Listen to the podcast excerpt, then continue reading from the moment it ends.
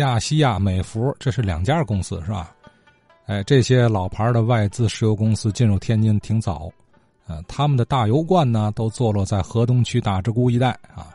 德士古也是其中获利颇丰、经营不错的一家。呃，咱听听张振海先生说说德士古大油罐里头的一些事儿。呃，大直沽呃德士古油罐是一九三一年春天开建的，它的位置在大直沽刘庄桥下坡。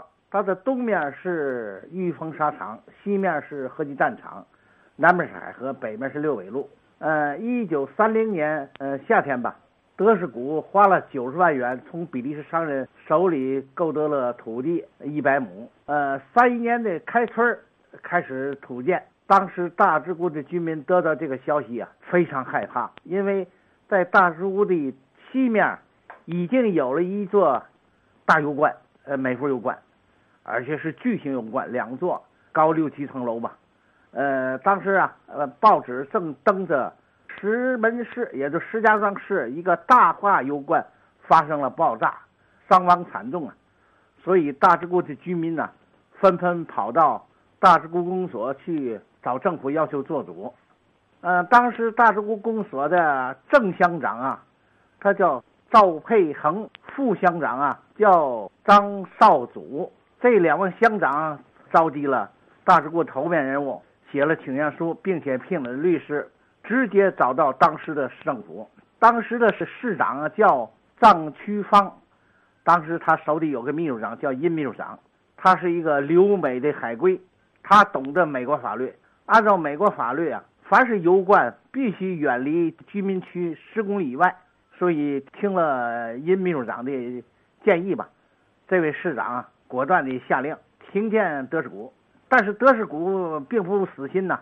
当时美方代表啊，也就是后来经理叫杜追坡，他委托一个说客吧，从华信银行取出了三万元买通乡长赵培恒。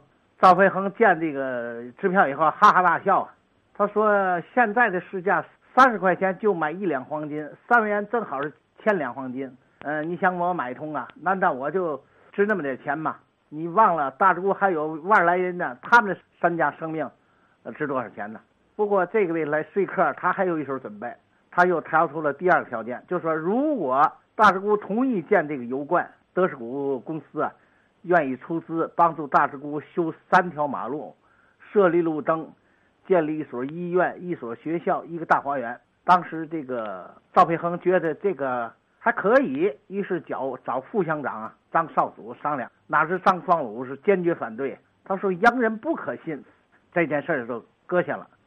但是到了三一年的五月份，天津市换了市长了，他受了贿了，所以他派了大批的武装警察，强行保卫着这个德士古的这个施工队进行施工。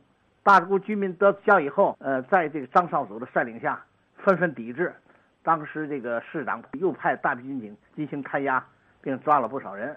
当时这个副乡长啊，呃，口吐鲜血，不省而逝。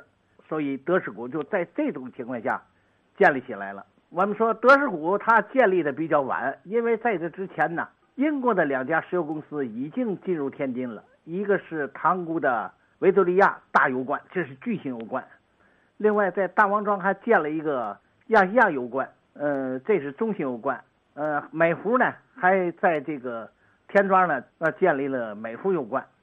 但是呢，德士古由于它设备先进呢，它呀赚的盆满钵满，超过了那几家，很多开油庄的，呃，大的买办都发了洋财了。他后来也觉得他要发展呢，必须依靠这个地主，所以他开始上大直沽啊示好。呃，比如说大石沽公所有什么事儿啊，他也响应。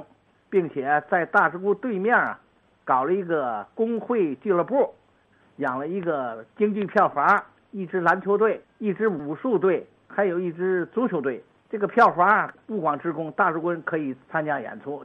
这个武术队呢，特意招他们作为呃消防队员，而且工资比较高。另外，他有一支篮球队，因为德士古许多这个高层领导都是美国人呢，打篮球特别好。另外，他还一支足球队，在历年的呃，天津甲级联赛足球赛中，他是外事组、外国企业组连年获得第一名。但是他这个好日子没过六七年啊，就被小日本给打碎了。特别是到了四零年，美国开始对小日本开始进行石油禁运，所以小日本急了。四一年的十二月八日，呃，发动了太平洋战争。这时候呢，咱们天津海河满铁公司啊，霸占了这个。咱们天津十三家石油公司，其中拆除了亚细亚油罐和德士国油罐，只保留了美孚油罐。因为美孚油罐和这个日本发电厂、大日木材厂还有东西社，呃，正好在一块儿，它正好得保护，所以这里头驻扎着两个中队的鬼子兵，他就把这个亚细亚的这个油罐还有大石沽、德士古油罐拆除，就用船分别拉到了东北的满洲国啊。还有日本投降以后啊，这个德士古啊，他就迅速的呃恢复了油罐，重新做了从美国定制了油罐。但是亚细亚因为英国损失挺大的，就再没有恢复。美孚呢，因为遭过一次大火啊，设备较陈旧了，所以最终啊，德士古啊，他还是占了上风。四九年天津解放，咱们人民政府把这个油罐就收为国有。到了一九八三年十一月，大光明桥通车。这时候，咱们天津港迁到了塘沽，所以这油罐就作为一个储油库吧，还依然存在。到二零一零年啊，这个油库包括棉衣还有海河工整体外迁到郊区。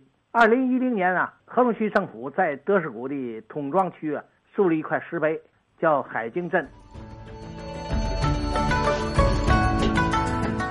好，按张振海张先生了解的情况啊，海河边这个大油罐。